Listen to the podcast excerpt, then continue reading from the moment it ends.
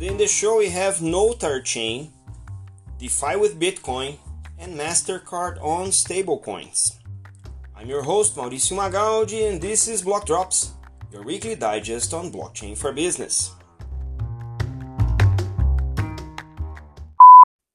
These news are not a form of endorsement, sponsorship, or encouragement for consumption and are meant for educational purposes only. In Brazil, if you are under 16 years of age or if you have children under that age, you need an electronic travel uh, authorization, which is a mandatory document uh, for uh, people under 16 years of age to travel by themselves. And in order to obtain and generate that document, the parents have to go into a notary, and there's a whole bunch of processes and signatures, paperwork that has to be pushed around for you to issue a paper certificate that the minor can travel by uh, themselves.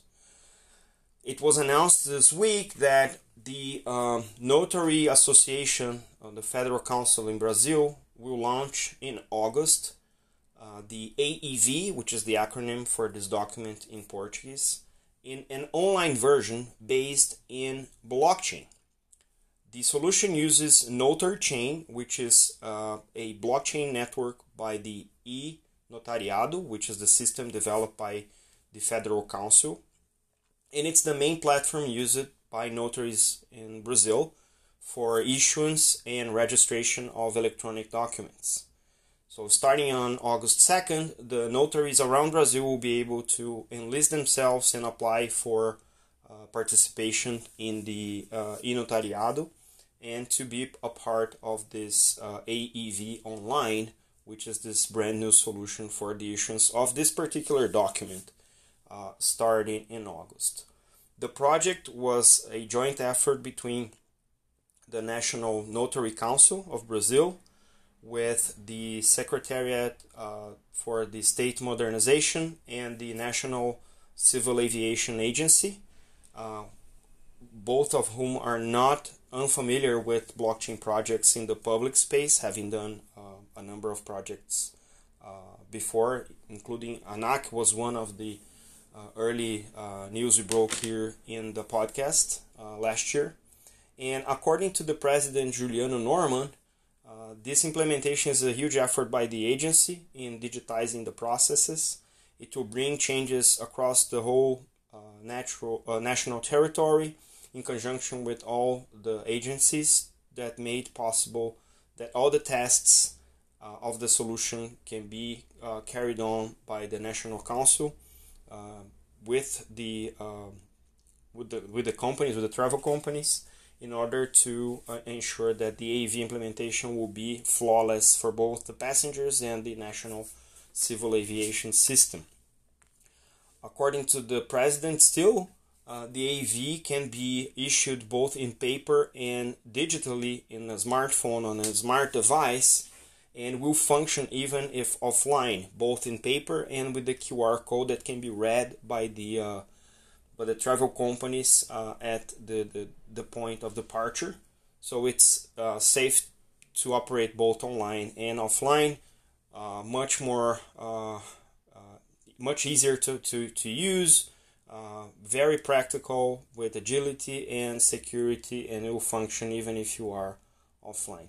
All in all, this is a great trend in Brazil to see that the bureaucracy, which hinders most of what we Brazilians have to go through to do anything in Brazil is uh, little by little being adopted uh, in a more digital and a more user friendly way, even using uh, breakthrough technologies such as blockchain to make sure that the records are immutable, auditable, traceable, etc. So it only makes sense that if you're not removing notaries altogether because they're sort of part of the everyday life and part of the real world, at least we're seeing an increase of use uh, of technologies such as blockchain to ensure that the notarization of documents and issuance of documents are being done digitally and in a much safer and much better way, both for the notaries and for the people, for the common citizen. Twitter founder and Square CEO Jack Dorsey revealed recently that Square is in the way of building a new division that will handle DeFi, decentralized finance services, using the Bitcoin network. Uh, Jack announced, of course, on Twitter and revealed that this new uh, division will uh, build an open developer platform with the sole goal of making it easy to create non custodial, permissionless, and decentralized financial services. Our primary focus is Bitcoin. End quote. The head of the division will be Mike Brock from uh, Red Hat, where he was familiar with building open source solutions for the enterprise. He's also uh, one of the heads uh, behind the Cash App uh, since uh, 2018, where he uh, gathered a bunch of experiences in uh, open source for the for the crypto world as well. Um, the article from, from Cointelegraph continues noting that if a, a firm such as Square is starting to uh, work on easy to use DeFi services on Bitcoin, that could ramp up adoption and provide greater competition to the now traditional DeFi, which is Ethereum based. Uh, the Bitcoin network currently doesn't hold any smart contract capability, uh, so it's hard to actually compete with other DeFi uh, solutions that are based in Ethereum but it is interoperable with this uh, so-called money Legos uh, in the decentralized finance uh, by the use of additional infrastructure, which are bridges and sidechains that trigger smart contracts. Um, with data from uh, the website DeFi Llama, um, the article continues uh, mentioning that Ethereum dominates 100% of the top 100 DeFi platforms the top one being Aave, which we reported here recently, and also Binance is present with uh, Pancake Swap. Aave has 9.09 billion in total value locked, and Pancake Swap, which is number 8 in the list, has 3.76 billion in total value locked. Uh, the first Bitcoin based DeFi project, which is Lightning Network, is in number 103 with a total value locked of 58.7 million, which is a big difference from the top ones in DeFi. So we've seen the DeFi expand in, in 2021, and according uh, to Dune Analytics, the total DeFi user base is now measured in 3 million in the recent uh, numbers from July. Now, uh, this is not the only Bitcoin related project that will have impact on the DeFi space. Of course, it's important, but in the upcoming upgrade for the Bitcoin network called Taproot, which is planned for November, uh, it is listed by Cointelegraph that the upgrade will also have smart contract uh, capabilities. So that means that Bitcoin, which is the pioneer cryptocurrency will now have smart contracts native capability, which could indeed push to an even bigger adoption of Bitcoin as uh, not only the cryptocurrency of choice but also a smart contract development and execution platform of choice for many of the so called Bitcoin purists or maximalists. So this is a great development that we're going to see throughout the year. Uh, it is of interest of the financial space. Uh, DeFi is a topic, a hot topic in the financial space, and having Square uh, jumping into this uh, in support of Bitcoin as a development uh, platform for DeFi uh, is indeed very interesting and could even uh, in, uh, impact in the liquidity of the cryptocurrency as, as a whole. So we'll we'll keep tabs on this. We'll certainly bring more as these news develop. Credit card giant MasterCard announced recently a pilot program in partnership with Circle the payment company behind the stablecoin USDC.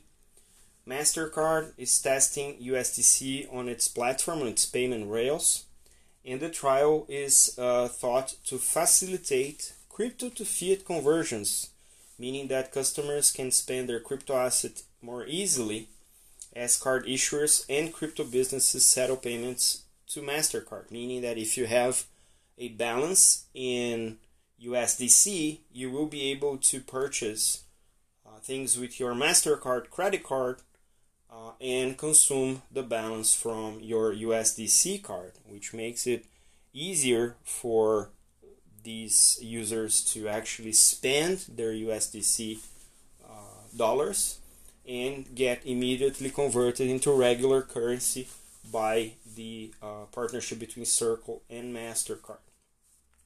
According to Circle co founder and CEO Jeremy Allaire, the engagement between Circle and MasterCard reinforces how USDC is growing its role in payments and commerce on the internet while building a vital bridge between digital currency payment systems and large established payment networks. End quote. Since its inception in uh, 2018, USDC has reached over uh, 25 billion in circulation, which is a massive amount of money uh, for this Ethereum-based stablecoin.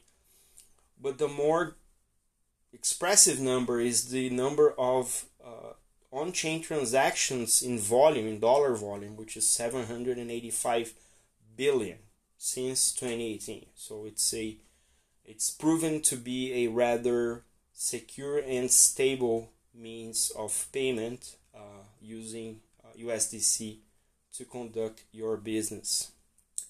The Executive Vice President of Digital Asset and Blockchain Products and Partnerships for MasterCard, Raj Damodaran, uh, also uh, shared how this collaboration will make it simpler for converting not only USDC but also cryptocurrencies such as Bitcoin and Ethereum. He goes, the engagement between MasterCard and Circle fuels new payment opportunities and commerce in digital currencies. The cryptocurrency market continues to mature and we're driving forward together to reduce friction and create choice for people. Now, what we're seeing here, and it's true uh, also for the, the, the previous drop about Square doing uh, DeFi on Bitcoin, is that the actual adoption of blockchain and crypto assets in general for the common people or the regular Joe goes through a very conducive experience. So if we start treating blockchain and all the crypto assets as potential financial infrastructure, then the bigger adoption and one of the, probably the largest uh, barriers of adoption for the regular people is user experience. Now, MasterCard and the other giant, uh, Visa, who's also partnered with uh, USDC uh, Circle for other projects, if there's anything they know is user experience.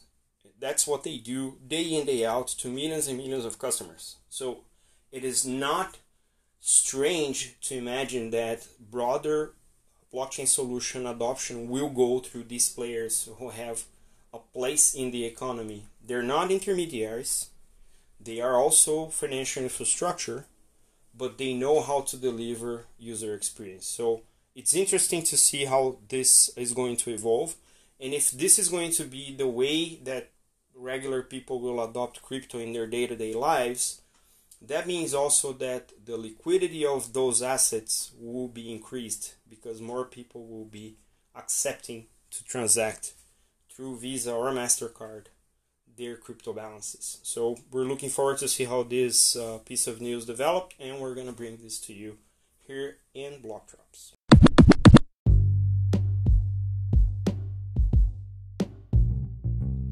Block Drops podcast is available on Spotify, Anchor, Google Podcasts, and Apple Podcasts, and most of the major podcast platforms.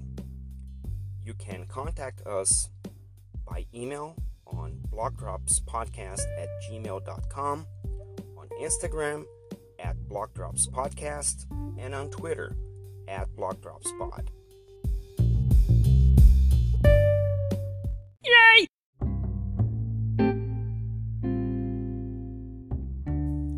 Shoutouts today to João Guilherme Lira, Fábio Chesini, and Leandro Nunes, who share the links you will find in today's episode notes. This is all for today. See you next time. Ciao.